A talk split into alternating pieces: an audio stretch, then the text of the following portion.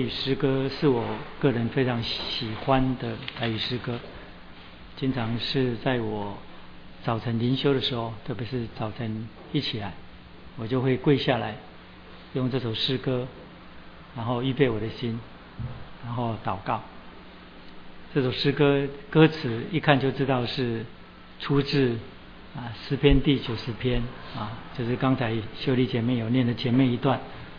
但是除了跟诗篇九十篇有关之外，你知道还跟诗篇里面啊有一节圣经很有名也很重要，跟那节圣经有关，就是耶和华的宝座设立在天上，他的权柄统管万有，他的权柄又翻译作国，就是国度。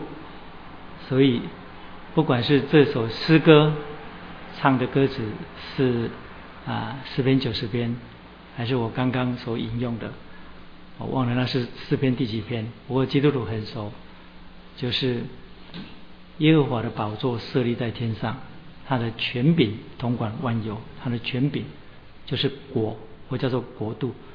所以那是指什么？那是指普世性的国度。也就是神所造的整个世界，没有任何一个角落，没有任何一种文化，没有任何一段历史，没有任何一个有位格的生命，可以在他面前不受他的管制。如果从希伯来书的角度上来讲，这是神的护理。啊，万用代义讲叫做上帝立力啊，那是很重要的。就是神既是创造主，他又是用全能的命令托住万有的主宰。所以，这普世性的国度，不分男女老幼、基督徒或不同肤色、种族的人，都在这个国度当中。这叫普世性的国度啊！我记得我们曾经讲过，教会啊是上帝的国。所以在那一场的讲座当中，我讲了圣经里面的许多的国度。我们今天刚好也会稍微讲到这个，因为我们要讲到挪亚之约。所以普世性的国度是神直接对这世界的管制，上帝对这世界的管制就是他普遍恩惠最重要的一部分。这直接的统管包括了文化。文化里面的宗教、教育、司法，还有人内在的良知，全部都是在上帝的统管底下。也就是说，虽然亚当堕落了，但这个世界基本上还可以在这地上居住跟生活。为什么？因为。在文化当中，也就是在人类的国度当中，具有普世性的价值的东西，来支持整个人类的社会，可以继续还在地上可以人可以生存。这当中就包括了教育，就包括了司法，就包括了各种宗教。各种宗教是从人的良心当中所发出来的。那一种具体的对人性的约束，所以各种宗教当中虽然不是真理，但是却是上帝普遍恩惠的一部分。这个正正反反啊，就是两面性的真理。你只有从上帝的普遍恩惠当中，你才能够了解上帝普遍的恩惠多广，你知道吗？有时候广到你完全没有办法了解的地步。哎，我曾经。在有一次开车的时候，经过高速公路，然后看到啊，就是车祸，然后人死了啊。有时候在报纸上看到啊，某个地方有无名的尸体，然后被挖出来，已经是腐烂掉了。但是有从事那个行业的人，普通正常人，没有人想要去做那些事情，对不对？可是有从事那种行业的人，然后。啊，去处理这些事情，你知道吗？这些都是普遍恩惠，普遍恩惠非常非常的广泛，所以教育、司法、整个警察系统啊，还有宗教那一种劝人为善的啊这种啊伦理道德的训诫，全部约束的这整个世界，使这个世界还可以有人居住，那是神宝座设立在天上，他直接统管这世界的民政，普遍恩惠。不是特殊恩惠，也不是救赎恩惠，因为人靠普遍恩惠活在这地上是不够的。我们知道，所以人需要救恩，人需要认识神在耶稣基督里对全人类的拯救的作为，这叫做福音。因为普遍恩惠只是让人活在这地上而已，所以人活在这地上，但却不认识上帝，那不认识他所预备的救恩。那么，最终人要跟这生命的主永远的隔绝，所以上帝在基督里所成就的一切，叫做应许的国度，叫做应许的国度。所以普遍恩惠，也就是普世性的恩惠，也就或叫做普世性的国度，是给予全人全人类，不管你是罪人或。非罪人，就是你是罪人，或者是基督徒，就是在上帝面前所称为义人，全部在这个国度当中。但只有基督徒蒙上帝拣选在基督里的人，承受了这应许的国度。这是应许的国度，也就是救赎的恩惠，在地上的彰显，就是福音所做的一件事情。所以这样我们知道说，很多基督徒不但在普世性的国度当中。他也在应许的国度当中。那从这里又可以延伸出，为什么基督徒为什么从圣经里面我们要强调福音的使命跟文化的使命？这就有很强的神学根据在里面，只是没有机会讲。刚好就是刚好看到，就是今天刚好就是这诗歌就触动我讲这个。所以如果你不明白，或者是。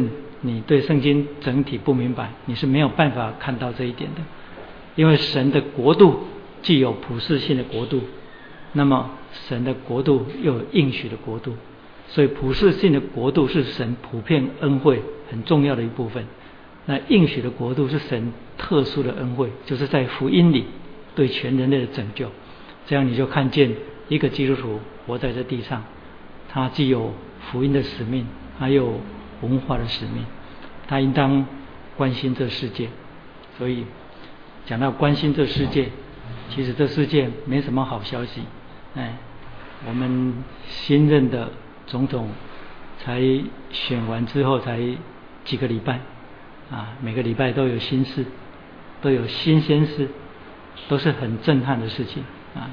从美国纽事件到隐瞒群流感。美国纽是不顾百分之八十五的民意的反对，坚决要开放，到隐瞒群流感，那是很严重的事情。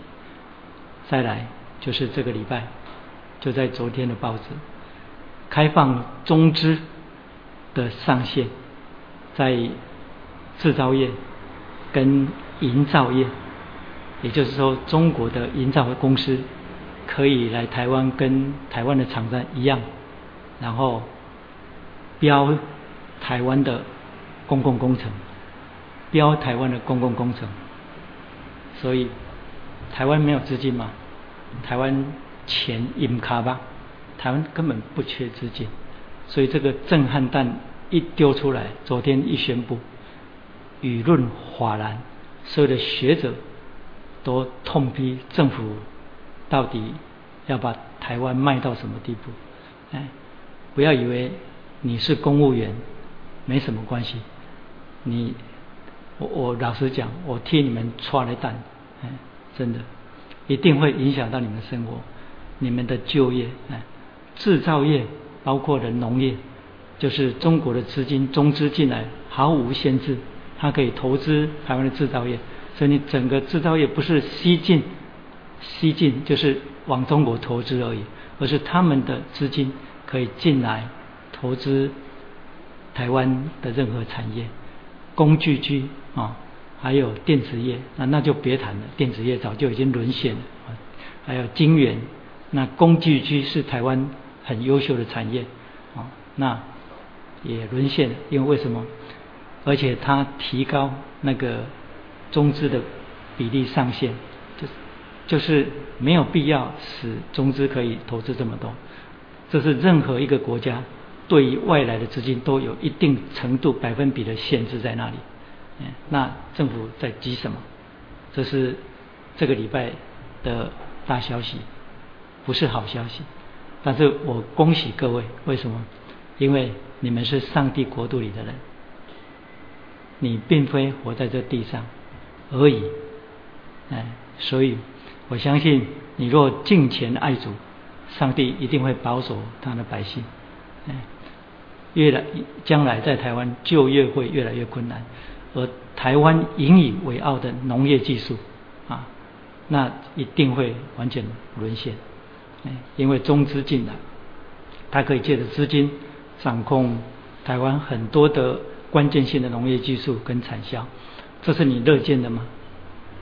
以后你开车在高速公路上啊，你压的那些柏油马路，可能都是中资进来盖的。你过的任何一道桥，你做的任何有关系到身家生命安全的那些公共工程，可能都是中资进来盖。不但如此，国防工业、国防建设当中。有很多的营造，哎，中资也可以投，也可以，也可以，也可以去营建。这、这、这是什么？哦，很难讲啊。我刚刚是讲到上帝普世性的国度，讲到应许的国度。所以，那你说你跟我能够做什么呢？我们确实不能做什么，但我们有一件最积极的事情，为台湾这块土地祷告，每个礼拜。都有心事，都有新的事情，但是呢，没有一件是好事，而且都是影响非常非常巨大的事情。哎，也许你并不看报纸，看报纸会增加你的烦恼，但是你应该知道说，你现在活着的这块土地到底变成虾款啊？但是我强调就是，我们的盼望并不在这地上，所以你如果是那六百。六十八万票其中的一票，啊，那你可能要想一想，哎，你跟这些事情有份的，哎，当然，政治意识跟政治立场，每一个人都可以有，只是你可以自己仔细观察，仔细观察你投的那一票到底是对或错，啊，那个没有关系，我们在教会里面，你不管是任何政治立场的，啊，我们都是弟兄姐妹。每一个人都要尊重对方的政治立场。基督徒可以有政治立场，但绝对不要因为政治立场而产生隔阂。为什么？因为我们是上帝的选民，我们是上帝国度里的人。就在这个应许的国度当中，我们被真理引导，可以用真理来看待任何事情。所以这是最近的消息。然后其他一些跟不一些。没有关系到动摇国本的这些不好的消息，那就更别谈了哈。啊，但是说别谈也至少牢骚两句给你听，因为电费要涨百分之二十，嗯，瓦斯不断在涨，那电费马上要涨百分之二十，那你就知道说一般生多小民都都辛苦。瓦斯你知道吗？四年来，从二零零八年到现在，国际的瓦斯天然气的价格从每立方公尺三十几块美金，跌到七块美金，但是我们的瓦斯家里的瓦斯，从一桶四百多块，是不是三三四百块，涨到现在多少钱？哎，所以这跟世界的世界的的市场是完全完全是背离的，嗯所以，这些牢骚发给你听，但是呢，我们感谢主，我们要敬拜上帝。所以我们把心收回来，知道我们在应许的国度当中，但我们要关心普世性的国度。我们一起来读今天的圣经。创世纪第九章第八章十五节到第九章的十九节。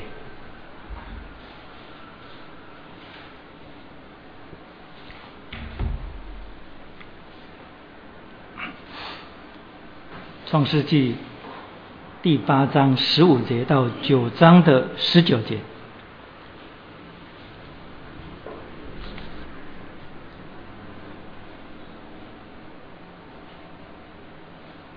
这是我们第二次读这段圣经，十五到九章的十九节。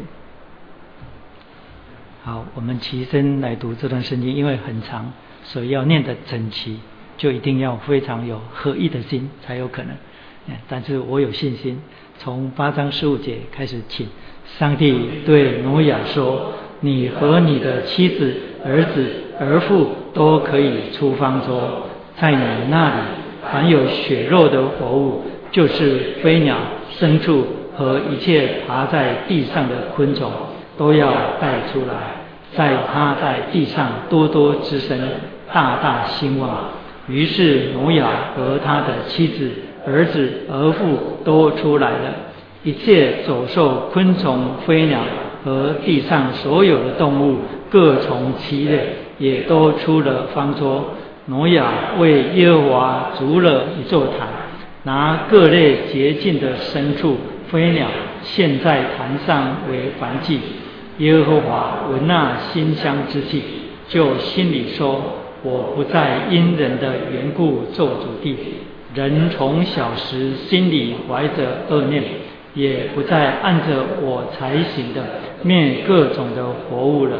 地还存留的时候，架设。”寒暑冬夏昼夜就永不停息了。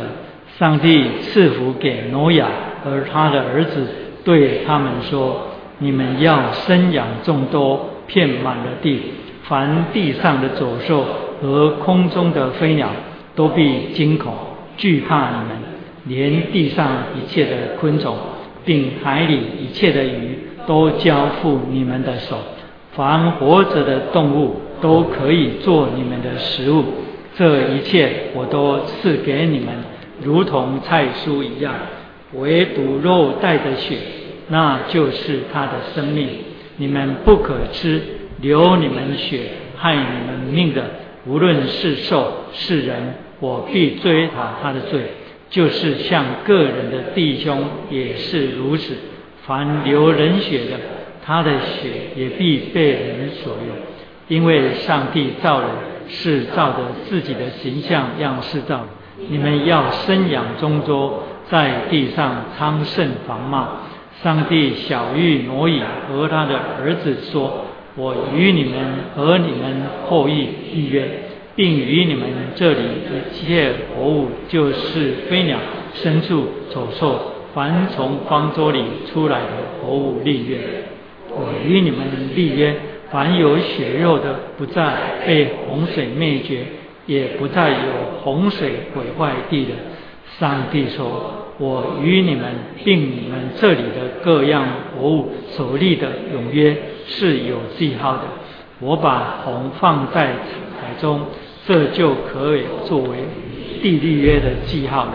我使云彩盖地的时候，必有红现在云彩中。”我便纪念我与你们和各样有血肉的活物所立的约，水就在在泛滥毁坏一切有血肉的物了。红必出在云彩中，我看见就要纪念我与地上有血肉活物所立的永约。上帝对摩亚说：“这就是我与地上一切有血肉之物立约的记号。”出挪亚的儿子就是闪、含、雅弗，含是迦南的父亲。这是挪亚的三个儿子，他们的后裔分散在全地。圣经读到这里，再一次重新来祷告。好吧，天父，天地的主宰，你的宝座设立在天上，你的权柄统管万有。感谢你，借着与挪亚立约。让这白日黑夜之约，一直靠着你在约当中的恩典运行到今天，以致我们可以在这地上，在这时代当中安身立命。我们活在地上纪念你的恩惠，感谢你不但让我们在普世性的国度当中，也让我们在应许的国度当中，就是你的独生子耶稣基督的救恩里面。感谢你，今晚我们因着这样的身份跟恩典来到你面前，恳求你再一次向我们施恩惠。你用你荣光光照我们，又借着你的圣灵引导我们的理性。你的圣灵对每一个人的心中说话。虽然我们贫穷软弱，但我们把自己交托在你手中，并且借着信心来仰望你，我们就深信你必向我们施恩典。因为人活着不是单靠食物，而是靠你口里所出的一切话。我们感谢你，我们相信这是真理，所以我们来到你面前，谢谢你。求你赐福这段时间，听我们在你面前的恳求祷告，奉靠救主耶稣基督的圣名，阿门。好，这是创世纪的第二十五堂，在上一堂我们就一再的提到，就是不但是创世纪，而是整本圣经的启示当中，我们要很明白的，而且很清楚的把焦点放在神自己的身上。从起初神创造天地，一直到最后一节启示录约翰的祷告，愿你快再来。整个启示的中心就是神自己，或者我们也可以说，神在旧约预备救恩，然后在新约借着他独生子耶稣基督来到地上，以致神的独生子来到地上。将在他里面的父上帝向我们显明，这就是为什么我们只有透过新约才能够明白旧约的原因。若不是透过耶稣基督的恩典，我们不可能明白这一切，我们也不可能认识他。这样上一堂我们就已经讲过，因为在上一堂，也就是第八章第六节，一直到。我们今天所读的十五节，这之前我们只看到挪亚的方舟跟洪水，以及方舟里面的各样的活物。但是我们今天十五节开始，我们所读的这段圣经，你就看见神的说话，神对挪亚说话，神与挪亚立约。所以上一堂我们很容易焦点被转移，但这一堂我们就不可能。为什么？因为整个记载当中充满了神自己说。神自己说，这样我们就可以延伸下来。今天我们要讲神与挪亚所立的约，在讲与挪亚立约之前，我们就先得讲立约的上帝，也就是立约的神。所以神的自我显现，也就是神的自我启示，使人可以明白认识他，这是很重要的一件事情。因为神若不向我们启示，我们就不可能认识他。那启示的方法以及启示牵涉到的是与我们的生命的哪一部分有关，还有启示的内容是什么？这就是牵涉到神借着立约的作为。所以我们说，我们所信的上帝是诚信真实、自我启示、与人立约的上帝。诚信真实，是指神的本质跟他的性情。神就是那位自我独存的绝对者，所以他是存有的实体。其实讲到实存，就已经代表他的一切。这世界哲学家摸不着什么叫做实存。若不明白什么叫实存，就很难明白我们的存在到底是什么，也就是完全没有办法明白存在是什么。但在耶稣基督里的人认识有一个实存的本体，就是神自己。根据耶稣基督自己所说的话，他是这样讲的：他说我就是真理。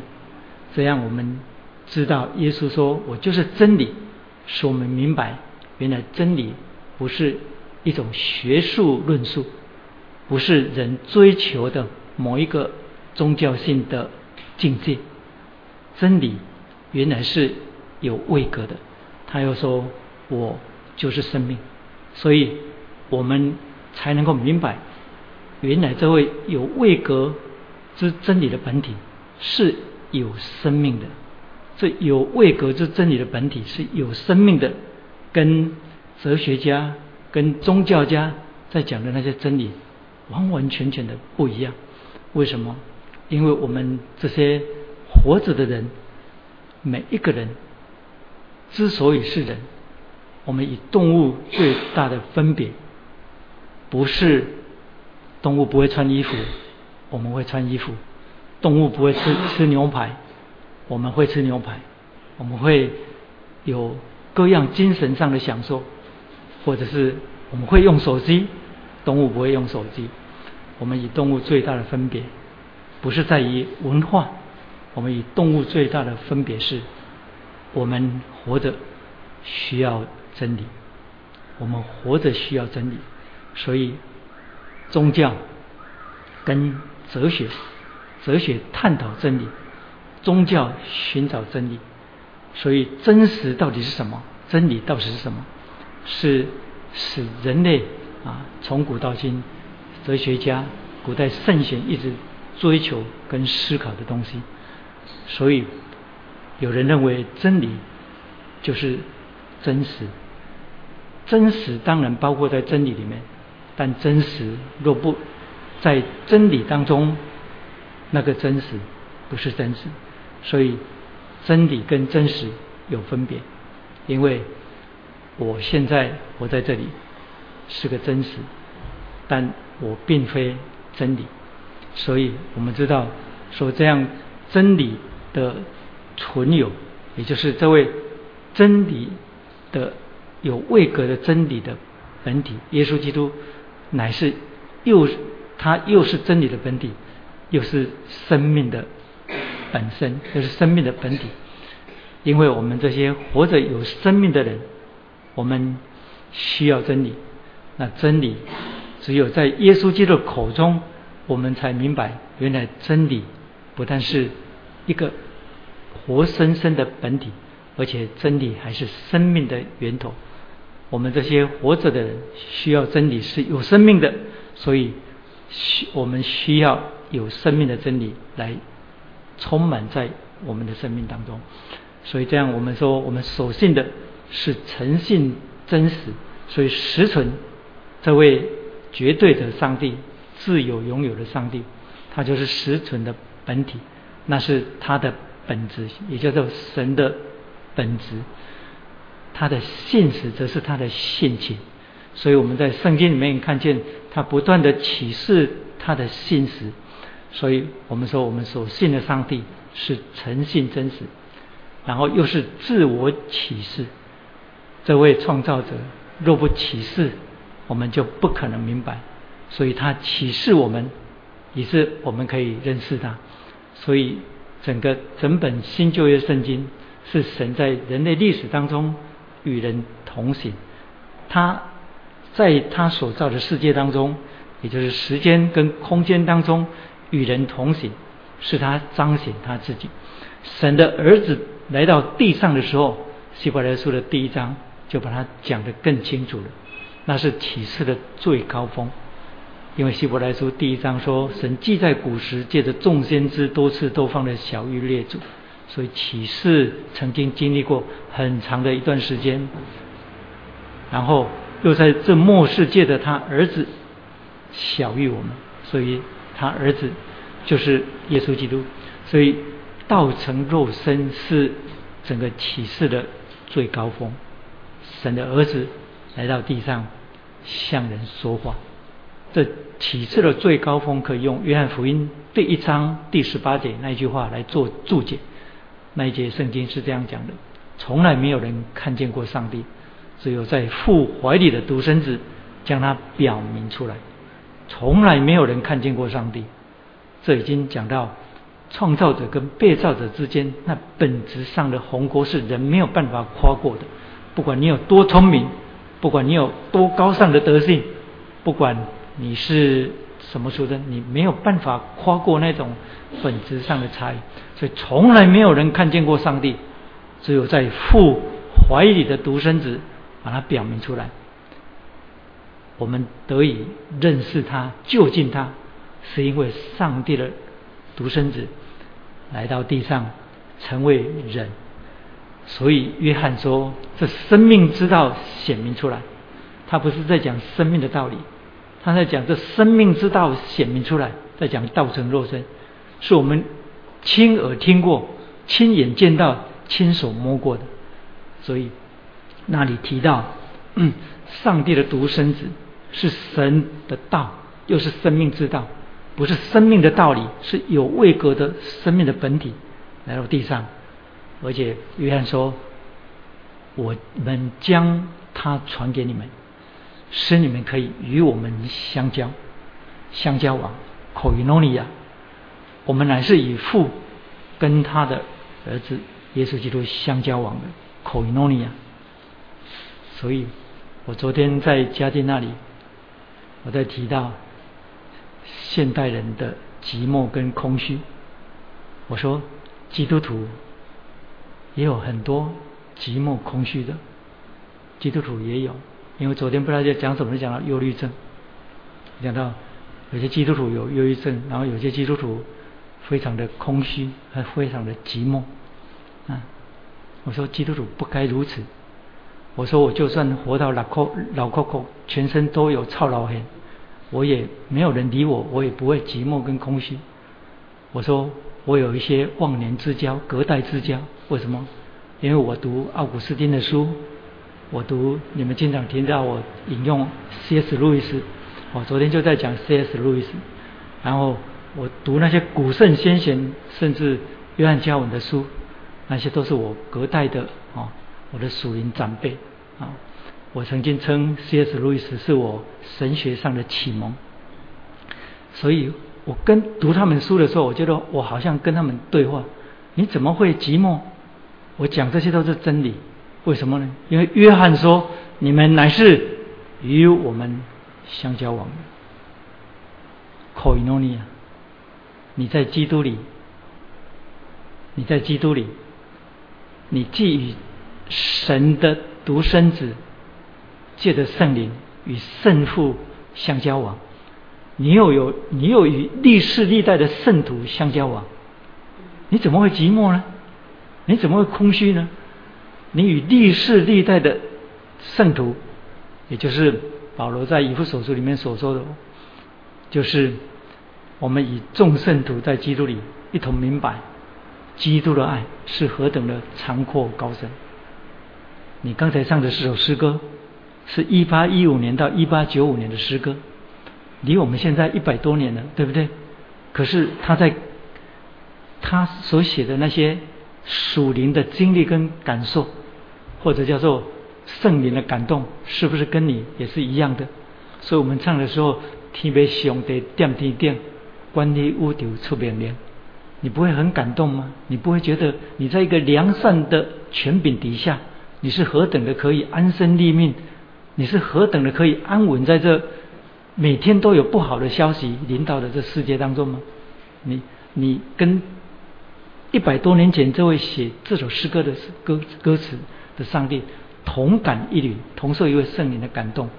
所以约翰说：“这生命之道显明出来。”然后又讲到说：“我把他传给你们，你们乃是与我们相交往。”我们什么时候看过保罗？什么时候看过？对不起，什么时候看过约翰？你说我那天就跟他在。陶板路一起吃饭，啊，你说你见鬼？他是第一世纪的人，你哪里跟他一起吃饭？比吃饭交易更深入的交通是圣灵的口语诺尼亚，不得了的事情。你怎么会？所以我告诉你，我讲那些都不是开玩笑的事情。一个基督徒在这个时代当中，你跟你的弟兄姐妹有邻里的相通，有口语诺尼亚，在聚会当中有圣灵在这当中。因耶稣基督的恩典，把天父上帝的慈爱、耶稣基督的恩惠、圣灵的感动输送给我们。因为我们不但与历世界的众圣徒相通，又是以父跟他的独生子相交往的，这是何等大的恩惠！所以你怎么会空虚寂寞？啊？有些人住在一个自己住还没有结婚，怕的要命，怕我不知道就是孤单呢啊，就是孤单，所以就急着赶快要嫁人。有两个人就不孤单吗？有两个人就不孤单吗？人很多就不孤单吗？啊，你若不明白圣经里面所给我们的应许，你若不经历这些，你你必然是孤单。所以上帝启示他自己，他独生子来到地上的时候，显明这一切上帝的自我启示啊，除了圣经之外，最高峰就是耶稣基督自己。还有我们以我们今天已经活在二十一世纪的基督徒来讲，就是我刚才引用的约翰所讲的那些话。这些 koinonia 就是圣灵的团契，这些恩惠是神在拯救我们成为。从罪人成为圣徒之后，继续向我们施恩典，不然我们怎么能够领会一些属灵的事情？所以神是自我启示的上帝，神的自我启示是他自己的辅救。等一下我在讲立约的时候，我再讲这一点好了。所以神的儿子来到地上，以致使我们得以认识神，所以向他回转归回。有如今我们靠着圣灵可以。联系历世历代的圣徒，与他们同受一位圣灵的供应跟感动，那些属灵的遗产是何等何等重要的事情。你不要再去看那些烂书，我不是说你，你可能不会了。书房那些畅销书，一笑置之，不要太理他啊。你要好好的注意什么是好书。我就觉得那天我在跟嘉靖讲说，我最近。把奥古斯丁的《上帝之城》中册，我买的总共三册，我中册拿出来随便一翻，再讲到说他在讲论幸福这件事情，幸福我们不每天在讲吗？啊，黄金十年不是要打造一个幸福的呃的社会吗？跟国家吗？我们每天都在讲幸福，你以为这个这个这个应该是很容易懂、很容易讲的啊？老师都常常在讲奥古斯丁那个思考。那个被真理所引导，那个那个头脑，我非常非常的惊讶。我认为，我那天就连续讲了几次，现代人没有比以前的人更聪明，真的没有比以前的人更聪明。我们现在活得很长，我们做了什么？我最近常常在车子里面听莫扎特的音乐，啊，我常常在听莫扎特的音乐。为什么？因为这世界实在太多坏消息了。我要不就听诗歌。那最近我又把莫扎特的音乐拿出来。你知道，莫扎特的音乐就是轻松。你知道他这个人虽然命运很悲惨，但这个天才，事实上他非常非常的乐观。这种人在悲惨的啊悲惨的人生境遇当中，却非常非常的乐观。所以。你听他的音乐，你会觉得啊，真的是很乐观的一个人。因为这世界有很多不好的消息。莫扎特活到三十几岁而已，啊我们活到三十几岁在干什么？我们活到三十几岁能够做些什么？所以现代人，然后那一天又跟嘉靖提到现代音乐啊，我在几几年前在马吉尔大学的时候，音乐系。那个佳佳音跟佳宇他们在上，他们在读音乐系，他们读那现代古典音乐。然后他有一次他们在做作业，他们在听，我就说：“哎，那这是什么蛙歌？”我虽然不懂得对位，但是主旋律，然后音乐当中的逻辑，我至少也懂了一点。我说：“这没有主旋律啊，或者说没有旋律啊。”这是什么蛙歌的音乐？所以呢，我后来就下了一个结论。到今天，我仍然认为这个结论是对对的，就是现代音乐、现代古典音乐是对正统古典音乐的自卑。为什么？因为你写不出那些好东西来，你已经写不出来了啊！在音乐的领域当中，这些多少的山头在那里，多少的山头你越不过了。你知道，你再怎么？绞尽脑汁，你也不可能写的比莫扎特写的巴巴哈、韩德尔、贝多芬这些人写的写那些艺术更高，你已经没办法超越他们了。所以呢，你就开始从另外一个方向走，那我就弄一个无调性的音乐，无调性的古典音乐，没有主旋律，你也不知道什么时候结束。我告诉你，知道什么时候结束，知道什么是开始，什么是终，是很重要的，你知道吗？嗯，如果连一个没有受认识耶稣基督真理的一个孔老夫子，都可以讲出说物有本末，事有始终，知守先后，则近道。一个基督徒要知道怎么观察这世界。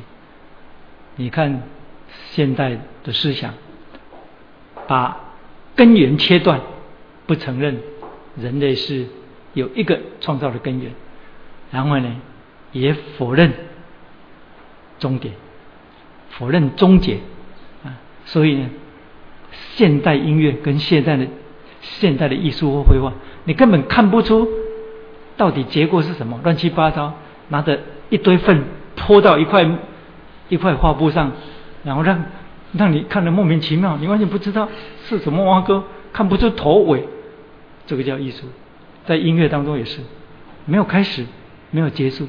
你知道圣经里面开始跟结束何等重要吗？啊，因为耶稣基督讲，我就是 omega，我就是阿法，我就是 omega，那很重要的。你用这样来观察现在这个时代，你就知道说。你就知道说魔鬼的工作是什么？你知道什么叫抵挡真理？没有开始，没有结束，没有清楚的结构，没有主旋律。我们人生的主旋律是什么？上帝的儿子，独生子来到地上，成了我们的生命之歌。那是我们的生命之歌。上帝的独生子，所以伟大的音乐都是以上帝的道。为中心，以神为敬拜所展所谱出来的啊，所以那天那个啊，嘉靖说：“哎，那你今天来，那你知道今天在台北还有一堂那个马太受难曲？”我说：“我知道，我有看到报纸有两两场啊，然后他们去听了第一场，然后非常棒。”嗯。我我我没有我没有机会去听了，所以听起来会流口水。他们说哦很棒的马太受难曲，跟你买 DVD 来听完全不一样。所以上帝的启示，神独生子 来到地上是神他自我的启示，以致呢，我们这些历世历代的圣徒可以借着文化、艺术、绘画，然后。以神为中心，以上帝的道为中心，你看见伟大的艺术出来。所以其实哈，我的观察是这样：我如果是在大学课堂上，我一定会对那些艺术系的学生讲，我说现代音乐不需要对古典音乐自卑。为什么？其实如果人的理性愿意向上帝回转，愿意向上帝回转啊，在以神的道做中心。以整个艺术以神为最高的敬拜跟对象，你会发现说，绝对有可能在超越我们刚刚讲的我们所知道的那些历史当中那些音乐的伟人或艺术当中的伟人。为什么？因为以神为中心的，以神的独生子为对象的文化，或者是任何。艺术绝对有无限的潜力在那里。以人为师，你最多就像那个人；但是当你以神为对象的时候呢，你会观察人类的文化当中，凡是以神为对象的文化，也就是你观察人类的文化历史，一个民主，一个民主当中有一段，那一段是以神为对象的，那么你会发现说，他所。产生的在文化、政治、艺术各方面的领域当中，那那种辉煌的成就就出来。但是，同样一个民主，如果堕落了，然后偏离了神本，以神为本，成为人本，你会发现说，开始离离让的，开始离让，所以人是应当怎样？人应当认识这位自我启示的上帝，所以这位自我启示的上帝是他拯救的行动。哎，我重讲，我们所信的上帝乃是诚信真实，诚信真实真实是指他的本质，诚信是指他的性情。然后与人，呃，自我启示是他的救赎行动。神的启示，不管是我们刚刚所讲的那些启示啊，我不要再重复了。上帝要人认识他，为的不是满足人属灵的好奇心。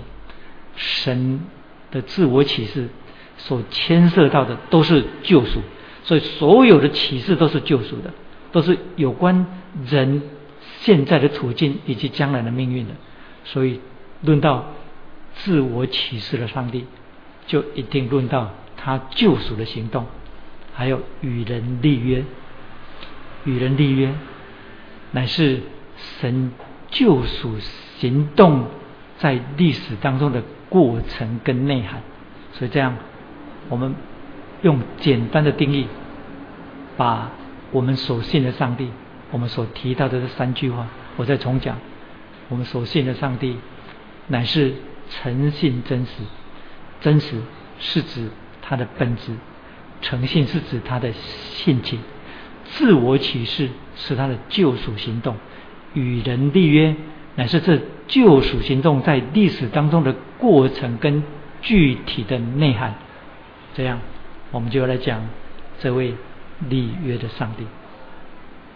上帝与人立约，在圣经里面，你可以用约这中心来贯穿整本新旧约圣经。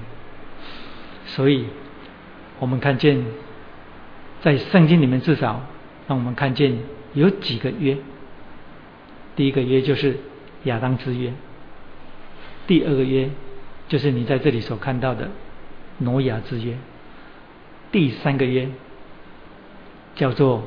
西奈之约，第四个约是大卫之约，第五个约是新约，就是耶稣基督来到地上为人与人所立的，以神的儿子的血所立的约。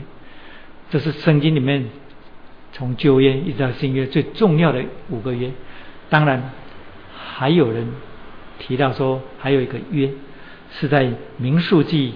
第二十五章十到十三节，那个叫祭司之约，或叫做菲尼哈之约，可是跟救恩有关的，直接有关系的，是我刚刚提到的那五个月。神与人立约，意味着什么？哎，这件事情很重要，这是需要先讲，就是神与人立约，神与人立约乃是神的辅救。也就是我刚刚提到的，他的自我启示的一部分，就是上帝的辅救。上帝的辅救是 codication 这是英文叫做 codication。上帝的辅救指的是什么呢？也就是神为了要让人认识他，以致神就必须用人所可以理解的方法来启示他自己，所以。这样，我们知道圣经透过各种文字被启示下来。那文字可以完全的显现上帝吗？可以完全的描述上帝吗？可以具体的传承、传具体、完全百分之百的把神的一切都传达出来吗？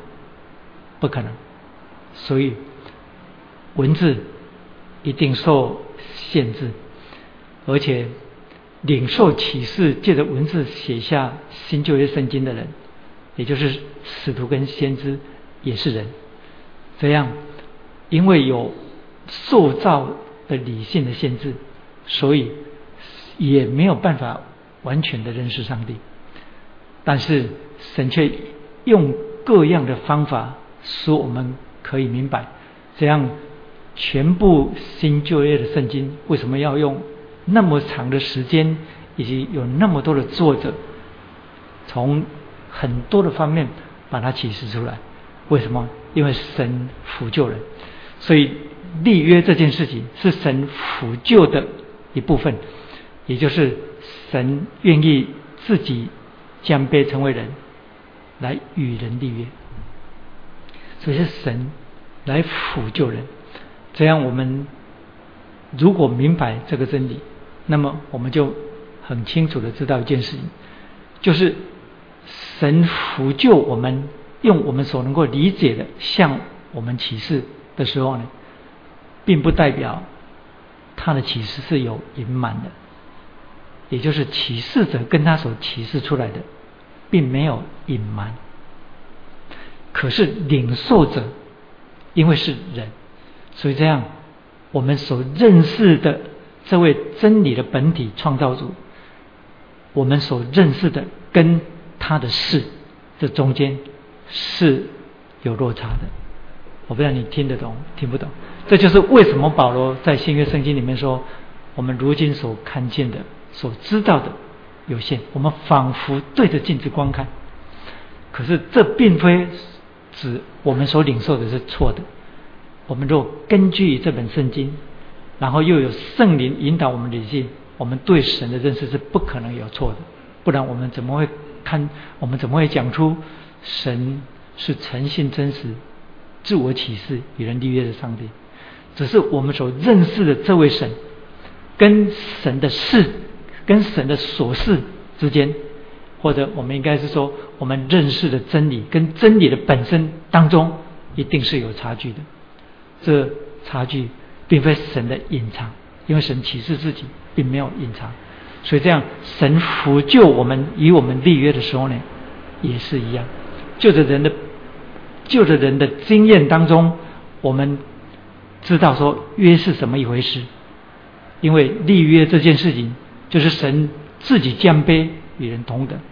所以，为了要使我们认识真理跟真理的本身那个差距缩小到最微小的地步，使我们可以更接近真理。我的意思不是说我们认识的真理是有错的，我不知道你明白我刚刚讲那个意思，因为我们受限于我们活在这地上，这样。你在注解书上所看到的那些关于立约的背景的注解，你要小心不要上当。为什么呢？我现在讲一个很重要的关于神学上的事情，就是你翻开你的注解书，或者是你去查考很多注解书，很多注解书就从人对约的认识来讲到圣经。的作者领受启示所写下来的神与那些他所拣选的人所立的约，啊，我要讲到后面你才明白我在讲什么。比方说，在很多的注解书当中都会讲到立约这件事情，乃是圣经的作者啊，在写记载这些圣经之前，已经在圣经形成的文化背景当中，已经是人类的。整个文化的经验里面，好，我再解释一那其实讲话应该讲得清楚一点啊，不要讲得这么学究气。嗯，好，我们知道摩西的五经，摩西的五经乃是啊，从创世纪一直到啊，就是约书亚记，我们知道是摩西写的，称为摩西五经。那么摩西是多久之前的人呢？那是。祖前大概一千五百年左右的人，所以离今天是三千五百年。那你知道说三千五百年很多的文化都已经形成了，巴比伦、埃及啊的古文明都已经形成了。所以呢，在米索不达米亚当中、巴比伦文化当中以及以及埃及的文化当中，都已经有立约这件事情，也就有立约的文件，在考古学当中就已经看见了。不管是生活当中的买卖契约啊。哦，或者是婚姻当中的契约啊，或者买卖奴隶的契约，甚至国与国之间的盟约都已经有了。所以呢，这样你小心看你的注解书，不要被误导了。也就是圣经的作者并非取材于当时文化的背景当中，已经有人在买卖当中以及国与国之间当中已经有在立约了，所以呢，他们就自己根据活着的时空背景当中文化已经有的那些现象，所以他们写下了上帝与人立约。我告诉你，你如果这样了解圣经，你就错了，你就大错特错了。哎，为什么？创世纪虽然是摩西写的，但创世纪的时候呢，摩西并不在那里。所以这种后设叙事的观点，我以前有以前有讲过，就是神在旷野向摩西显现的时候，他向摩西显现的时候，在燃烧的荆棘当中向摩西显现，开始传递整个神自己的启示。这是整个摩西五经的开始。神呼召摩西在燃烧的荆棘当中向他说话，然后神问说：“你是谁？”然后神提了两个关乎他与他本质的名字。他说：“我是那自由拥有的，有没有？”然后又提到：“我是亚伯拉罕、以撒、雅各，你们列祖的上帝。”所以我是自有拥有的，就讲到他是永恒自存的上帝。亚伯拉罕、以撒、雅各还没有出生之前，神早就在那里。可是他又对摩西说：“我是亚伯拉罕、以撒、雅各，你们列祖的上帝，就是这位自存永存者，曾经在历史当中向他们列祖显现。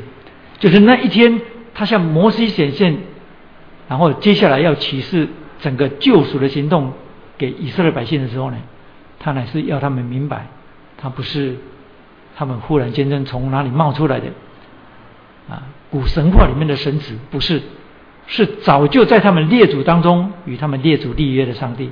我们知道说，上帝曾经跟亚伯兰立约，所以这样是我们相信摩西五经是。摩西认识神之后，也就是他整个侍奉生涯当中哪一年写成，我们不知道啊。当然，考古学当中有很多各种说法，也有人认为说，除了摩西写之外，也有人后来编纂的时候添加了一些材料在里面。很简单呐，你读圣经里面也提到，圣经里面提到摩西为人谦和。世界上没有一个人比他更谦卑的。如果是摩西自己写，他怎么会写这句话？还有写到摩西的死，他怎么会写到自己死呢？他死了怎么会自己记一笔？所以，那后人编纂这些摩西五经的时候呢，他们在摩西死了之后，他们加上了这些，这是有的。但是基本上，摩西五经在写的时候，神的创造跟立约。早就已经在古文明形成之前了，这些你必须明白，你读圣经必须敏锐于这些事情。所以那些注解书说，在当时的米索不达米亚地区，圣经旧约圣经还没有形成之前，也就是离今天三千五百年之前，民间的生活当中就有那些蒲草纸所写成的，或者是。木头就是竹简所写成那些契约书，没有错。考古学发现了没有错，所以这样他们就从文化当中人与人、国与国之间的立约来看上帝的约。你若这样，你就会中计。你不要这样看，因为神与人立约这件事情，或者是说与挪亚立约这件事情，远远大过。古埃及文明以及巴比伦文明完全比他们更早，为什么呢？因为创世纪第十一章之后，也就是挪亚的三个儿子闪、含、雅弗之后，地上才开始产生国度。我们知道说闪、含、雅弗分别是三种民族，就是三个有色人种的民族的始祖，闪。是黄种人的祖先，然后雅弗是白种人的祖先，然后韩是非洲人或叫做黑人的祖先。是从创世纪第十章过了之后，我们才看见地上有列国，但早在这之前，上帝已经跟人立约了。你说早在这之前是指挪亚之约吗？不，何西阿书六章七节说，第一个约是神与亚当立约。第一个约是神与亚当立约。我们看创世纪没有看到神在伊甸园里面跟亚当立约。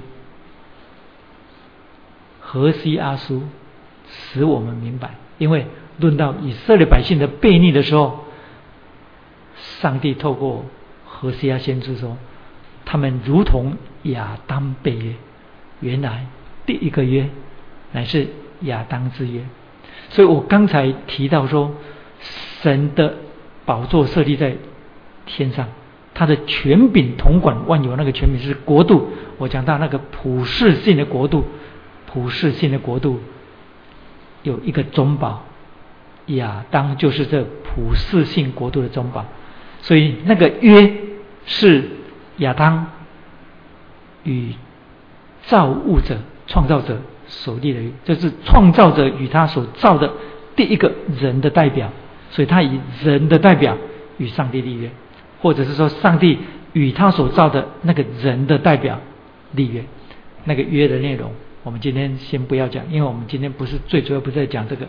所以这样我说，上帝与人立约，意味着什么？意味着他的辅救啊，就好像我现在要买一辆尼桑的车子，那那个就两个人就在这里，你一定要签合约嘛，对不对？所以合约是平等的，他把车子在什么时间交给我，什么价钱，我把讲好的。金额跟付款的方方式都明载在约里面，所以约是意味着两造是平等的。上帝竟然愿意与我们受造的人成为平等。其实，其实这个不是只在立约。我说，上帝的辅救不是只有在立约以及他的启示、自我启示的方式而已。每当我们口中啊，在祷告的时候，我们说：“亲爱的天父，请你啊纪念我们的软弱，然后请你赐福我们今天晚上的聚会，请你恩待我们。一共用了几个你呀？用了三个你。我们把上帝这位比宇宙万有多大的大的没有办法形容的这位这位造物主。”用你来称呼他，你就是把这位至高者拉到我的面前，这是他的辅救，拉到我的面前，好像洋人跟我在对话一样。我们现在不是这样祷告的吗？当然有人更恭敬一点，会说您这样就是加一个心，表示敬畏啊，这个很好。但是，但是什么？但是终究我们把它当做一个位格在我们前面。我，你，所以大卫，其实这是上帝的恩典，这我们不需要觉得惭愧。为什么？因为神乐意这样的对待我们。所以大卫说：“我看你指头所造的天。”我每每读，我每一次读那些圣经，我就讲到说：我们是哪一颗葱，可以把上帝称作你，可以称作你，你知道吗？把一个比万有多大的一位上帝。你没有办法形容的那位至高者，称一个你一个位格性的你，所以那是上帝的辅救。所以立约意味着神的辅救，他降杯与我们成为立约的双方。还有第二，约使两造进入关系，约使两造进入关系。我的意思不是说神若不与我们立约，我们就与他没关系。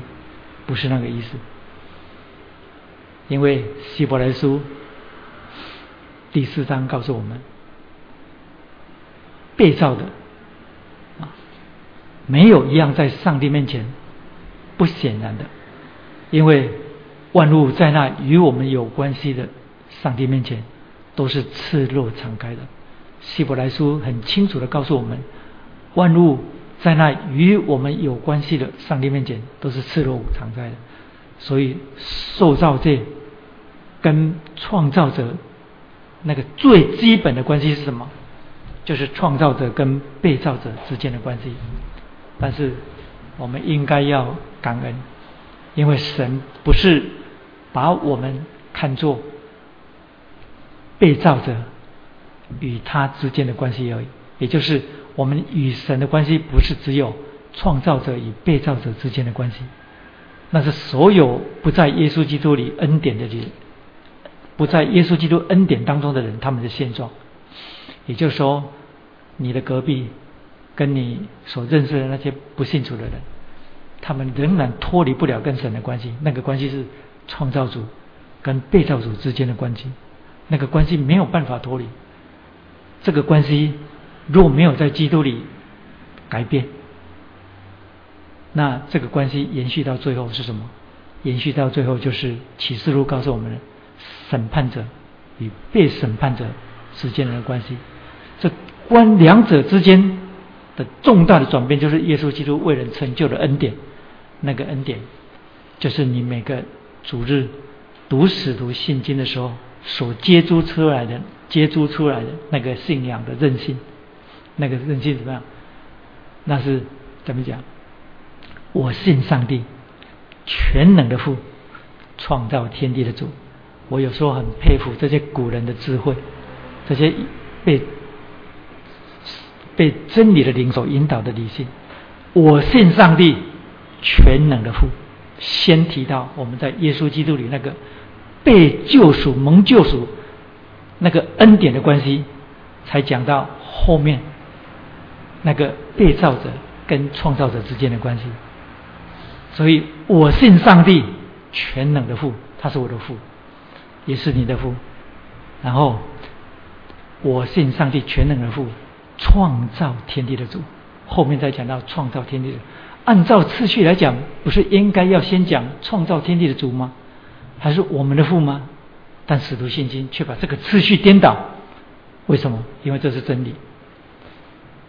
你要看见这个次序颠倒的，还有在罗马书第十章第十七节那里所提到的，我们所信的上帝，乃是叫使人复活、使无变为有的上帝，叫死人复活就是救赎，然后死无。变为有就是创造，所以如果按照时间来讲，创造不是在先吗？救赎在后吗？怎么会颠倒？不是颠倒，那是故意这样提的。为什么？因为在基督里的这个恩典大过神造我们，我们成为被造者之间的这个恩典。所以你不要小看使徒信经。我知道现在有些教会不读使徒信经，把它丢到垃圾去了。我们不要，为什么？因为这是属灵遗产。我们很感谢上帝，我们教会还在念使徒信经，所以你每次念使徒信经第一句话，我信上帝全能的父，他是我的父，然后才提到他是创造天地的主宰，你心里要被恩典所感动。为什么？因为有救赎的恩典临到你，你才有可能这样。所以神与人立约，事实。两造进入关系，这个关系就不是创造主与被造者之间的关系，这个关系乃是救赎的关系，或叫做恩典的关系。因为那个约，从挪亚之后一直到亚伯兰，就成了应许之约。因为我们所看见的所有神在圣经里面所拣选的人，成为中保。的职分，然后与他立约，中保就是他具有代表性。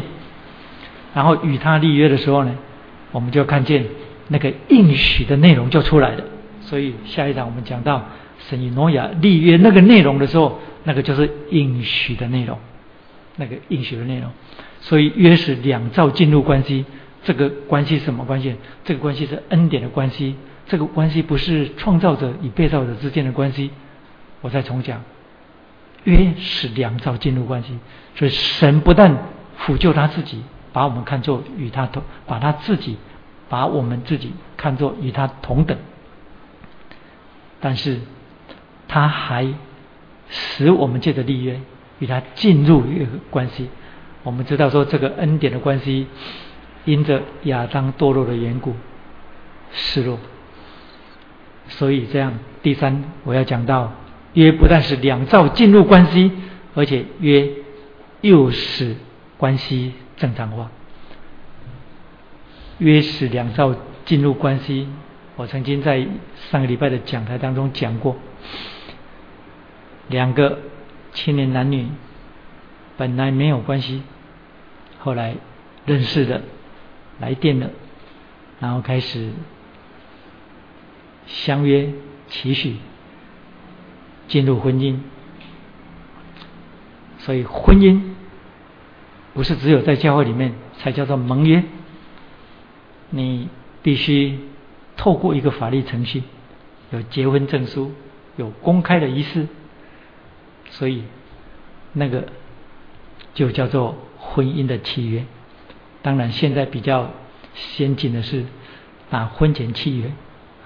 约法三章，我的还是我的，你的就是我的。结婚之后就，还有家用应当怎样分啊？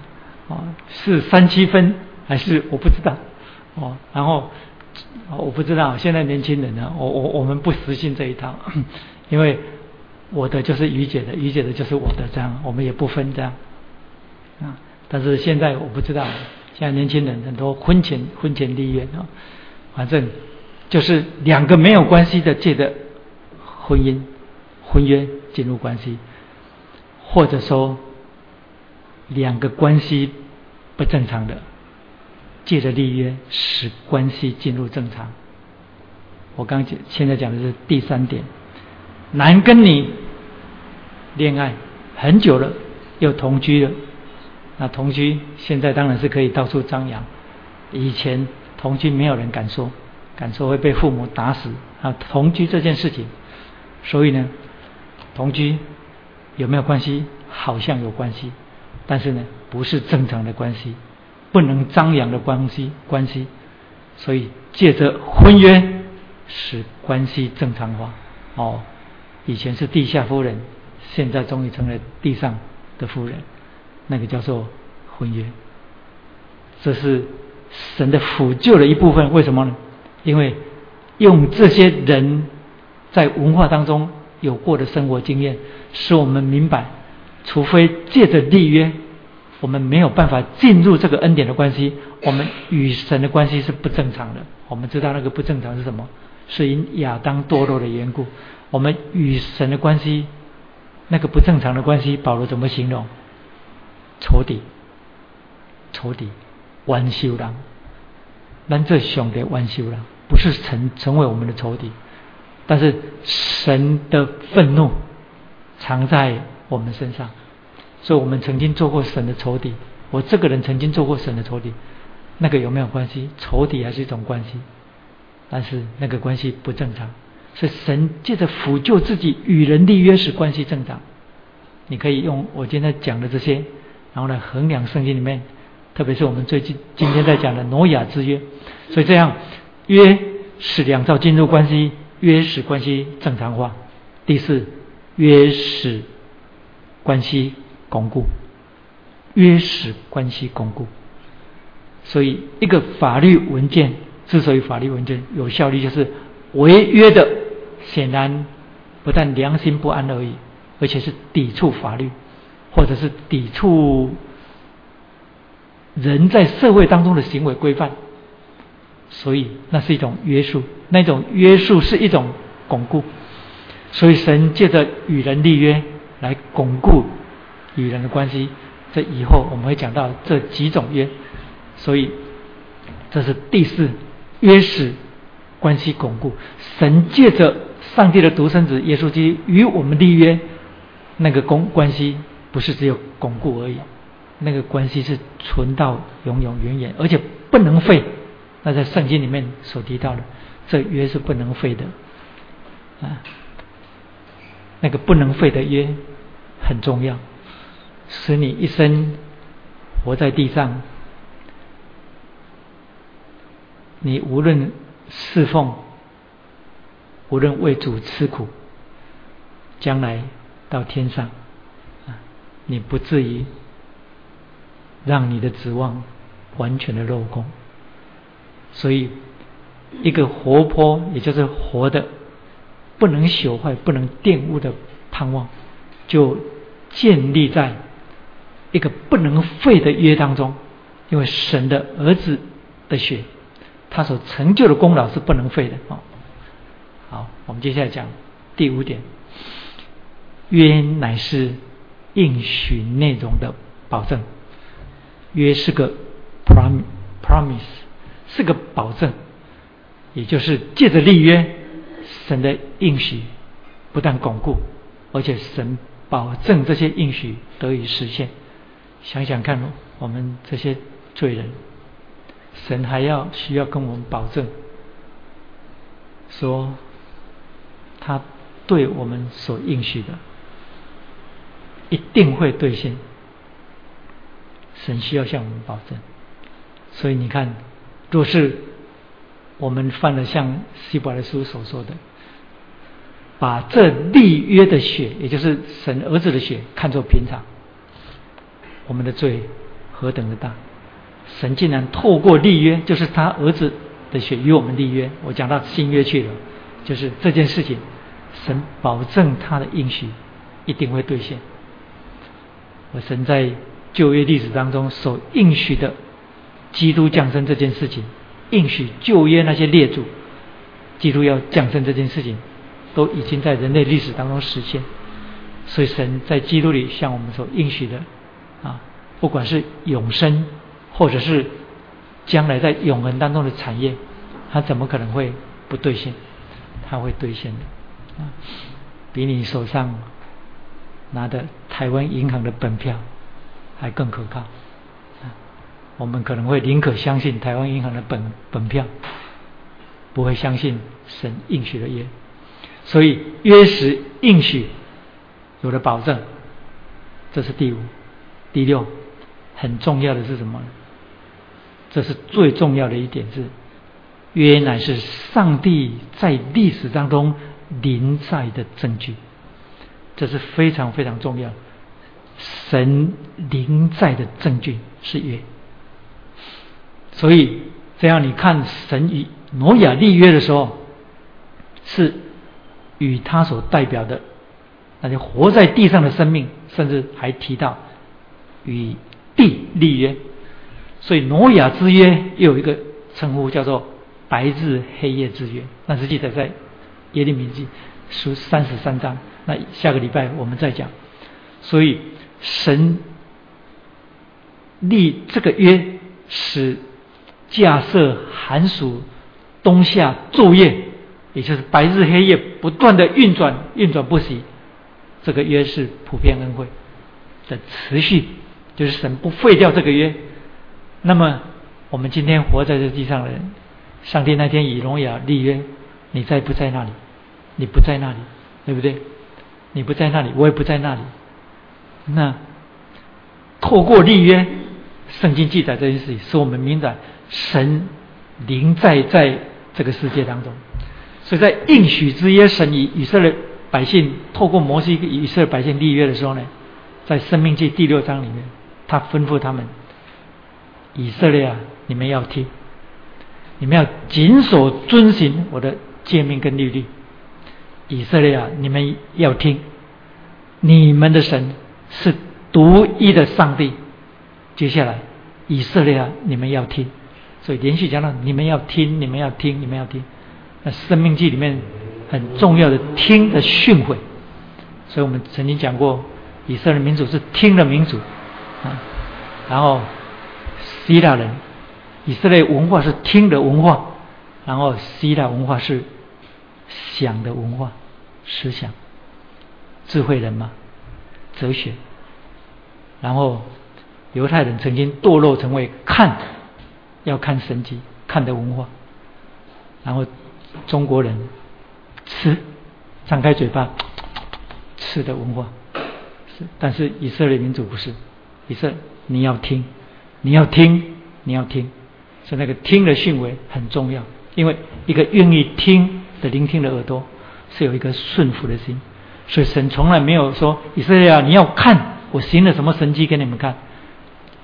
从听的训诲里面，你可以看看今天的教会，今天的基督徒喜欢看，眼睛睁得大大的要看上帝有没有更新奇的事情，有没有更新奇的事让我看看，好振奋我的信心，像打吗啡一样。我们是这样求上帝。我们现在不听，现在很多教会是不听，讲到一个小时太长了啊，然后讲到听不懂，讲的那么深，不会讲的浅一点吗？啊，然后讲到讲的那么重，不会讲的轻松一点吗？不会讲一些啊就是哈拉的事情吗？现在的讲台就变成这种不听，不听。但是圣经里面提到，不但听到听，而且提到听的内容是什么呢？命令、决定、律律。典章，上帝的话不是听什么什么什么让你让你让你心花怒放的事情，不是。所以当时命令以色列百姓：“你们要听，要听，要听的时候呢，是听什么？听上帝的话。这不是只有我讲的人让你们听。我每一次祷告说：主，你的圣灵来对每一个你的百姓心中说话，而且让讲的跟听的都同受一位圣灵造就。我也在聚会当中。”我也要听，所以那个听的训诲，接下来说我们要记在心里，然后要教训你们的儿女，然后呢，不管坐在家中还是走在路上，要谈论，谈论什么？交通，邻里的交通。你说我们走在路上跟人家谈圣经、上帝的道吗？啊，昨天今日有听到我讲了。我说，你知道吗？奥古斯丁的时代，人走到面包店去买面包，面包师傅在跟你哎，你知道三位一体圣旨是什么吗？那就在跟你讨论三位一体啊。你去买菜或买肉，肉摊的老板一边剁肉一边说：“哎，你知道圣灵是有位格的吗？你知道三位一体吗？”就在跟你谈论这些，那是。啊，这现在不是那个时代。你说你生不逢辰，当然我们因为是在，因为是在少数的基督徒的文化当中啊。但就算是多数的基督徒文化的地方，今天有人谈论上帝的没有？没有人谈论上帝。谈论上帝是在什么时候？来教会，来教会才谈论上帝，来教会才谈论上帝，来教会才谈论基督。不但是这样，还有更荒唐的。就是我曾经从一本书上看过的，有一个牧师上讲台讲到，看到一张纸条写在那里，牧师，我们已经有半年没有听到耶稣基督的名字了，啊，没有半年没有人谈论圣旨，耶稣基督没有人谈，所以你要听，你要听，你要听，记在心上，然后教训儿女，要殷勤的教训他们，还有什么？还有。走在路上，坐在家里，你们要谈论。接下来说，你们要系在额上为经文，然后也要绑在手上，还有呢，要写在门框上。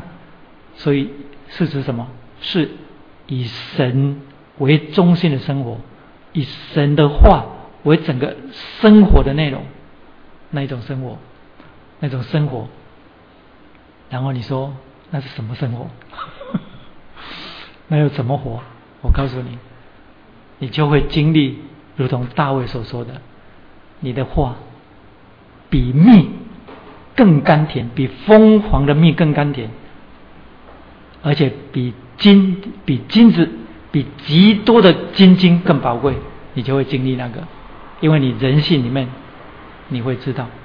所以这样，当圣经里面提到神吩咐以色列百姓做这些事情的时候呢？是在告诉什么？因为我们知道说，在西奈当中，神与他的百姓立约的时候呢，颁布律法，颁布律法，就是诫命、律例跟典章，也就是上帝的话。然后呢，我刚刚提到说，立约是神临在在历史时空当中的证据，所以那个证据不是指给那个时代的人，之所以叫做证据，是要让后代的人。去透过立约的这些事，明白一件事情哦，上帝曾经在历史的时光当中临在这个世界当中。我的意思不是说上帝今天没有临在在现在这个时空当中，不是。我的意思是说，透过神每一次立约，使时间成为契机跟转机，使时间成为 Kairos，而不是英文的机械性的时间 time，使时间成为 Kairos，成为转机，成为契机。那是神与人立约，神曾经临在这个历史当中，所以当我们每一次守圣餐的时候，上帝的儿子在逾越节晚餐拿起饼来祝谢，说：“这是我的身体，为你们舍的，你们应当如此行，为的是纪念我。”然后饭后照样拿起杯来说：“这杯是用我的血所立的新约。”然后你就知道说，基督。曾经临在在历史的时空当中，他曾经临在历史的时空当中，一点都不假。所以那是上帝的恩典，我们可以坐在这里，我们可以在这个时代当中侍奉上帝，成为基督徒，是为什么？是因为基督曾经借着他的身体跟血与人立约，那个约使我百分之百的相信。他曾经历临在在历史的时空当中，所以那是成为我们信心的养分。所以约是什么？约是神的辅救。第二，约使两造进入关系。第三，约使关系正常化。第四，约使关系更巩固。第五，约是应许的保证。第六，约是神临在在历史当中的证据。我们一起来祷告。阿爸天父，感谢你的恩典。若不是你的恩典，没有人能够传讲这些，也没有人能够领会这些。是你的恩惠领导我们，感谢你。我们在这里虽然只是一二十个人在这里。但仍然，我们仍然知道，并且确信你的圣灵就是真理的灵，在这当中引导我们，使你的百姓在今天这样的时代当中生活，充满挫折的环境当中，充满各种不好的消息、坏消息的这时代当中，我们可以坚定我们的信心，并且使我们可以相信你所应许的。你借着与诺亚立约，使我们明白许多重要的真理。我们还要继续在你的话当中来建造。我们要听你的话，因为你借着摩西吩咐以色列百姓说：“以色列啊，你们要听，恩主，我们要听你的话。你的圣灵不但透过你卑微的仆人对我们的耳朵说话，我们听跟讲的都需要你圣灵。”在我们心中对我们说话，我们将荣耀归给你。谢谢你恩待我们，继续恩待我们接下来的每一堂。因为这些记载在圣经里面的这些话，若没有你的圣灵来传讲，就没有人能够明白，也没有人能够传讲。我们将归荣耀给你。谢谢你的恩典与我们同在，感谢你。垂听我们在你面前的感谢祷告。奉靠救主耶稣基督的圣名，阿门。好，我们再来唱刚才那首诗歌，六十一首，献杯兄弟点提点，